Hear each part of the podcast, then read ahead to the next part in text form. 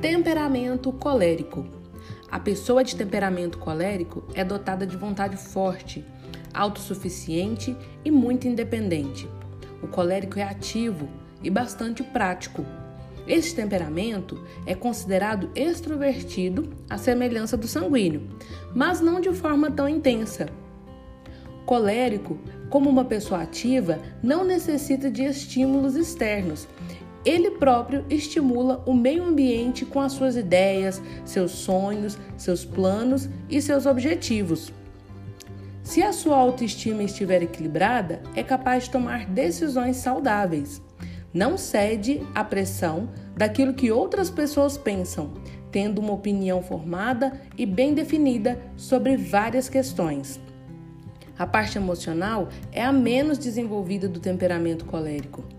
As pessoas com esse tipo de temperamento são práticas, sempre na busca de valores utilitários e produtivos.